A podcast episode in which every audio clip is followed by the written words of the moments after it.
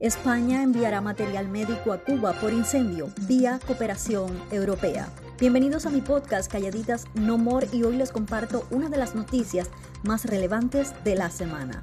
El comisario europeo de gestión de crisis, Janet Lanarcic, señaló en su cuenta de Twitter que la oferta realizada por España después de la solicitud de ayuda de Cuba será enviada este viernes y añadió que la Unión Europea está preparada para ayudar a coordinar las respuestas a esta petición de apoyo pues España envía hoy viernes material médico y medicamentos a Cuba por el incendio en Matanzas, que ha dejado muertos, lesionados y también desaparecidos. El hecho sucede según un reporte de EFE después que La Habana solicitara apoyo a través del Mecanismo Europeo de Protección Civil.